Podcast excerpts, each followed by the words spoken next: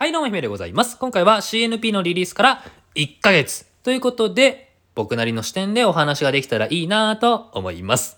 いやー、もうね、すごいね、1ヶ月ですよ。早い。めちゃくちゃ早い。あーあの時ね、すごく覚えてますよ。めちゃくちゃ覚えてる。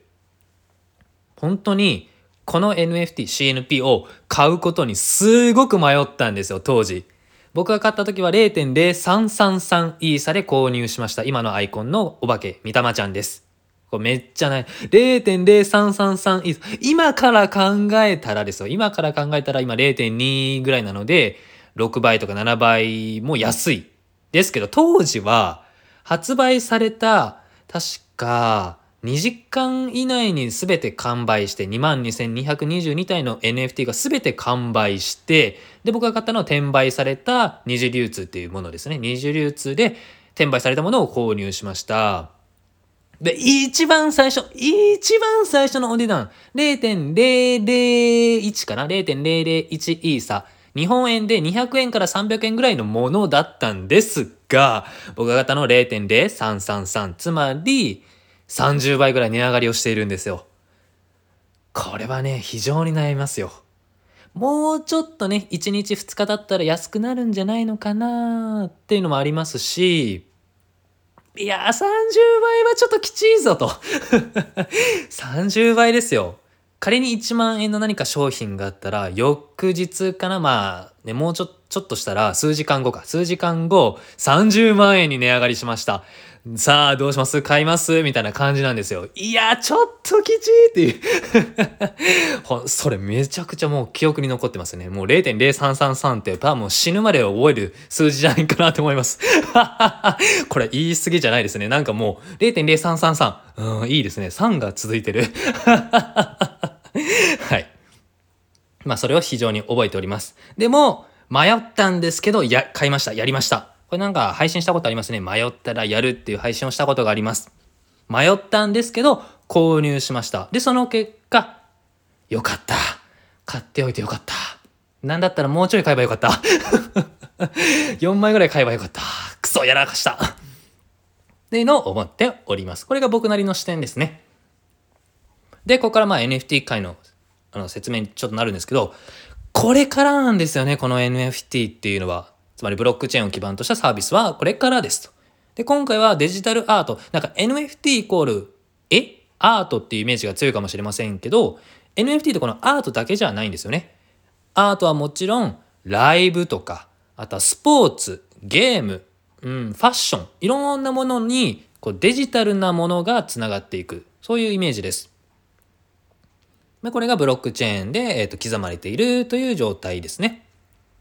で、本当にこれからなんなんですよね。多分この1年2年じゃそこまで変わらないと思うんですよ。実生活としては。でも、やはりこれから、なんだろうな、うーん、ガラケーから iPhone にこうななっていくような感じが僕はしているんですよね。今考えたら、え、もうガラケーに戻れないじゃないですか。もう今は。無理だと思うんですけどで今はぶっちゃけ NFT とか触ってなくても全然おかしくないじゃないですか。みんな使ってないですよね普通は、まあ、だからあまりこう緊急性の少ないものなんですけどでもですよやっぱり時代のトレンドというかこれからこうなるであろうなって予測が多くの人が言っているのを目の当たりにして僕もなんかそうなりそうな気がしてならないんですよね。これはもう完全に勘です僕も。勉強、ブロックチェーンの勉強、メタバースの勉強、Web3 の勉強をしていく中で、多分来るんじゃないのかなと予測はあります。はい。でもこれが、じゃあ一体いつ我々の生活の基盤になるのかは、まあそれはわかりません。でも、明らかにわかることは、インターネットのこの20年間ぐらいかけてようやく浸透したらしいんですけど、それよりか確実に早いですよね。なぜならそのインターネットという基盤がある上にさらにブロックチェーンをこうなんだろう紐付けるわけではないんですけどまあそれがあるのでより二次関数的にこうヒューンって上がっていくじゃないのかなと思っております。うーんまあねそしてまあ単純に面白いです。僕がこの NFT を触っているのは投資ではなくてデジタルの勉強のためにデジタル最新デジタルデジタルなんちゃらなんだかなまあいいかデジタルのものを勉強するためにこれ買っているっていうのもありますし、まあ、これが一番の目的です。投資目的でやってないんですよ。そもそも投資目的でやるほどの僕はお金持ってない。100万円で買ったものが翌日は200万円になった。そのこの差額の100万円を利益にするとかそういうことは、まあ、できたらねいいかもしれないんですけど僕はそれだけの額持ってないですしあまり興味はないです。それよりもデジタルの新しいものに触れてわあこれ面白いとかあこれあんまり面白くないなって自分の中のこの新しい価値観をどんどん植え付けていくっていうのにすごくもう僕の心は燃えてますねウキウキワクワクしてます。だからこれからもそういう情報を追っていきますし、そういうことも情報発信をしていって分かりやすく伝えていけたらいいなと思っております。はい。まあそんな感じですね。今の NFT に思うこと、そして CNP に思うこと。どうですかね？この配信を聞きの方で CNP をお持ちの方、はい、put your hands up. 全然違いませんか？持ってない時と持っている時って。僕はもう全然違いますね。ああ、なんだろうな、この感覚って本当に。うん、難しいですけど、もう間違いなく買っておいてよかったし、そしてこれからいろんなもの、CNPT、これがクリプト忍者パーティーっていう P2E ゲームですね。も出ますし、CNPJ、クリプト忍者パートナーズのジョブズっていう新しい NFT コレクションも出ます。ただ、v、ベリーロングだったかな ?VLCNP だったっけ？なんかいろんなものが出てて、ね、あ、CNPR かな？まあ、いろんなものが出てきたので、もうわけわからないんですけど、楽しい！楽しい姫さん、すごく fantasting、え？ fantasting？interesting か。合体しちゃった。もうすごく楽しくてね、なんだろう、もう生きてる実感があるんですよ。楽しくて、ワクワクして。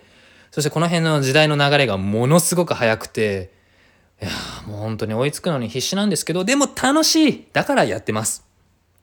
はい。なのでね、興味ある方は、最初の NFT として CNP を買うのはね、結構おすすめします。高いんですけどね。高いんですけど、なんか姫さんがこんだけなんかああだこうだ言っている理由がなんとなくわかるような気がするって多分ね、買っていただくとわかるんじゃないのかなってちょっと思います。でもこれは、まあ、あくまでもね、投資になっちゃうので NFT ってこう自分のお金で損することももちろんありますので、これ DYOR ですね。do your own research ま。自分で調べてくださいということです。